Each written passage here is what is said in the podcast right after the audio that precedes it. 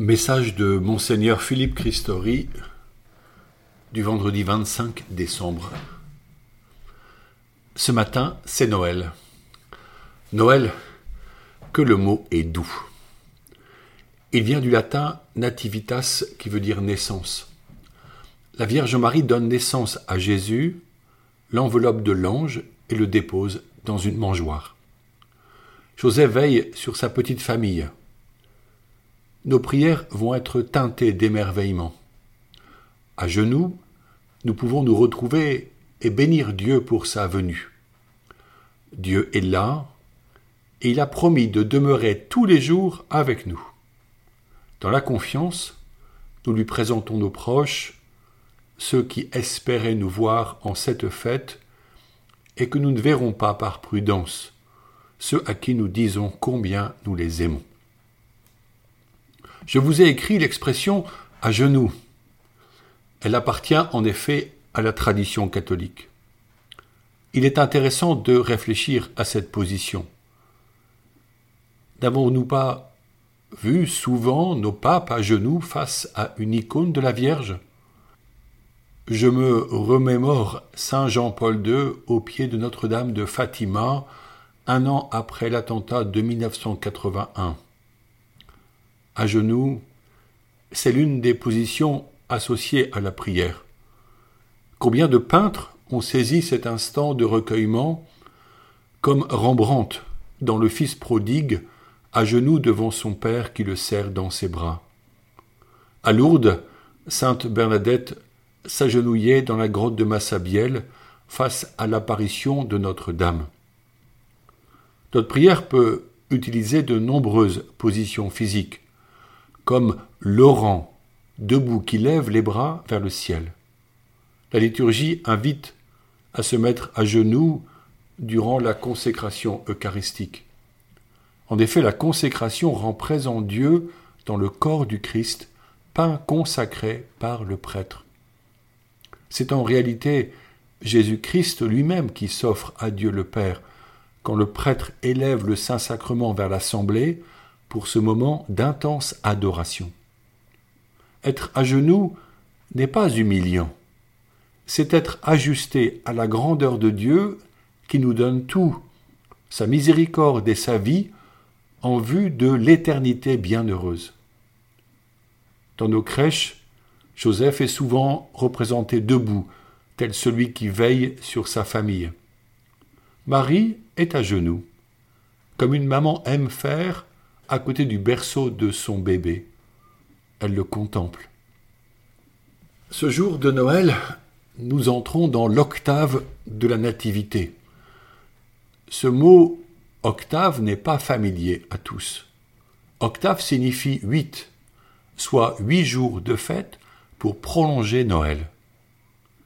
Les offices de la liturgie des heures reprendront les mêmes psaumes très joyeux, les hymnes rappelleront la venue du Messie. Les textes bibliques nourriront notre compréhension du sens de cette fête. Plusieurs grandes fêtes seront célébrées. Le 26, la Saint-Étienne, premier martyr pour Jésus. Le dimanche 27, la fête de la Sainte Famille. Le 28, les saints innocents, ces enfants massacrés par le roi Hérode qui pensait ainsi faire périr Jésus. Le 29, saint Thomas Becket, homme moins connu mais qui mérite un grand respect pour sa défense de l'Église face au roi d'Angleterre qui le fit assassiner. Enfin, le 1er janvier, un jour pour honorer la Vierge, Marie, Mère de Dieu. Ce sera un beau parcours de foi et de prière dans l'action de grâce pour refuser la morosité et l'angoisse face à la pandémie et au confinement. Dans mon dernier message, nous parlions du rôle central de l'Esprit Saint dans l'efficacité des sacrements, et je désire continuer sur ce thème. Le sacrement est un rite, mais c'est l'Esprit qui agit. Promis par Jésus-Christ avant son ascension auprès de Dieu. Cependant, l'Esprit agit avec puissance quand il rencontre un cœur pur et ouvert à son action. Alors il se pose sur ce cœur et vient l'envelopper d'amour et de tendresse. Quand ce cœur l'accueille en vérité, la grâce divine fait ce pourquoi elle est donnée. C'est un peu comme un bel objet qui, exposé à la lumière du soleil, devient pleinement lumineux. Le premier des sept sacrements institués par Jésus-Christ est le baptême. Notez que l'institution des sacrements par Jésus-Christ vient du fait que toute grâce a sa source en lui, et qu'il a dit et réalisé durant sa vie publique les paroles et les gestes qui fondent nos sacrements, même si c'est au cours des siècles suivants que la forme des sacrements s'est explicitée. Nous avons tous le beau souvenir du baptême d'un petit enfant. L'eau est versée sur le front, l'enfant pleure parfois, les parents, le parrain, la marraine sourient d'émerveillement. On lui passe la robe blanche, l'onction d'huile est faite sur le front, et un cierge est allumé au cierge pascal, qui représente Jésus, vraie lumière. Ce rite baptismal des enfants est aussi celui des adultes, nombreux à venir vers l'Église pour demander le baptême. Lors de la vigile pascale, alors que l'Église célèbre la résurrection de Jésus, ces catéchumènes expérimentent le bouleversement de leur vie humaine et spirituelle. L'expérience spirituelle est proportionnelle à leur désir, souvent bien grand. Mais n'y avait-il pas déjà un baptême avant la venue de Jésus celui que Jean le Baptiste proposait? En effet, Jean baptisait dans le, Jourdain pour inviter à la conversion des péchés. À son époque comme aujourd'hui, l'homme est tenté par le mal. Pourquoi sommes-nous si faibles devant le mal? Car nous sommes des êtres capables de bien, mais blessés, donc fragiles. Le péché est séduisant, et nous nous laissons séduire. Ce que nous révèle la parole de Dieu dans le livre de la Genèse est un projet divin de pleine communion entre les êtres humains et Dieu, comme entre nous. Mais cette communion fut brisée par la désobéissance d'Adam et Ève, appelée le péché originel.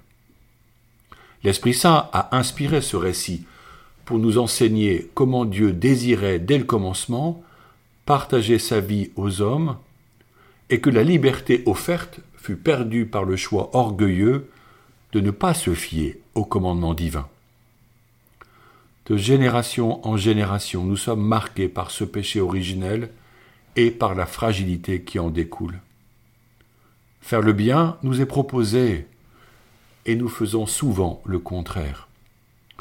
Il nous fallait donc un renouveau, une guérison, une libération. Un tel bienfait nous est donné par le baptême dans l'Esprit, annoncé par Jean le Baptiste lui-même à ses disciples en leur parlant de Jésus. Lui vous baptisera dans l'eau et l'Esprit Saint. Recevoir le baptême de Jésus nous offre le pardon et nous lave du péché. Nous disons alors que les nouveaux baptisés sont renés. C'est une renaissance, une nouvelle naissance, ouverte à la joie. Les néophytes c'est-à-dire les adultes nouvellement baptisés, témoignent que leur vie est bouleversée. Ils restent des êtres fragiles, mais désormais ils possèdent des ressources spirituelles. En effet, tout baptisé devient membre de l'Église, pierre vivante, et il prend sa place dans la communauté des croyants. Ses charismes et ses talents s'ajoutent à ceux de ses frères et sœurs en vue de la mission le baptisé reçoit d'eux la prière et à son tour s'engage dans la chaîne quotidienne de prière et d'intercession. La parole de Dieu devient en lui la source de la sagesse. Les saints et les saintes sont ses nouveaux amis, lui inspirant comment mettre en musique l'Évangile selon son expérience de vie et ses talents. Enfin, et ce n'est pas le moindre des dons du baptême, le nouveau baptisé reçoit la promesse de la vie éternelle. Elle est donnée pour être accueillie jour après jour dans la fidélité à l'appel reçu. Parler de la vie éternelle est d'une importance majeure, car la laïcité excluant toujours plus le contenu de la foi chrétienne hors de l'espace public, laisse sans espérance tant de personnes face à la mort ou la maladie. Comment nous préparer à la mort s'il n'y a rien après elle? Si c'est un trou noir? Le baptême est justement le signe que la vie éternelle suit la mort. La mort, dans la tradition chrétienne, est le dies natalis, le jour de la naissance. Certains fuient cette certitude finale dans la consommation et les loisirs. D'autres promeuvent l'euthanasie pour en accélérer l'inéluctable échéance. D'autres encore rêvent de modifier l'homme pour le rendre immortel.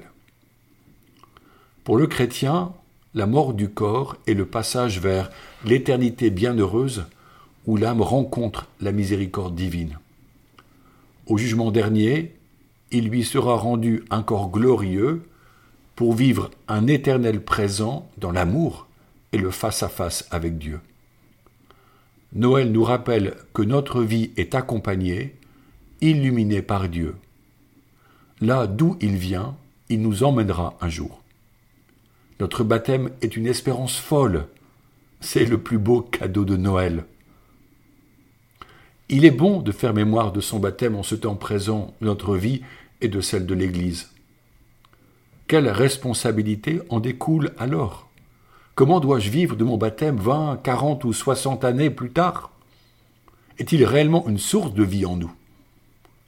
Réjouissons-nous en ces jours, car il est grand ce mystère et tellement heureux. Maintenant je vous bénis, au nom du Père et du Fils et du Saint-Esprit. Prions Notre-Dame du sacerdoce dans nos foyers, demandons des vocations sacerdotales. Prions tout particulièrement pour le Père Philippe-Jacques Proto, décédé le 15 décembre, qu'il repose en paix. Vierge Marie, Mère du Christ prêtre, Mère des prêtres du monde entier, vous aimez tout particulièrement les prêtres, parce qu'ils sont les images vivantes de votre Fils unique. Vous avez aidé Jésus par toute votre vie terrestre, et vous l'aidez encore dans le ciel. Nous vous en supplions, priez pour les prêtres. Priez le Père des cieux pour qu'il envoie des ouvriers à sa moisson. Priez pour que nous ayons toujours des prêtres, qui nous donnent les sacrements, nous expliquent l'évangile du Christ et nous enseignent à devenir de vrais enfants de Dieu. Vierge Marie, demandez vous-même à Dieu le Père les prêtres dont nous avons tant besoin. Et puisque votre cœur a tout pouvoir sur lui, obtenez-nous, ô Marie, des prêtres qui soient des saints. Amen. Joyeux Noël.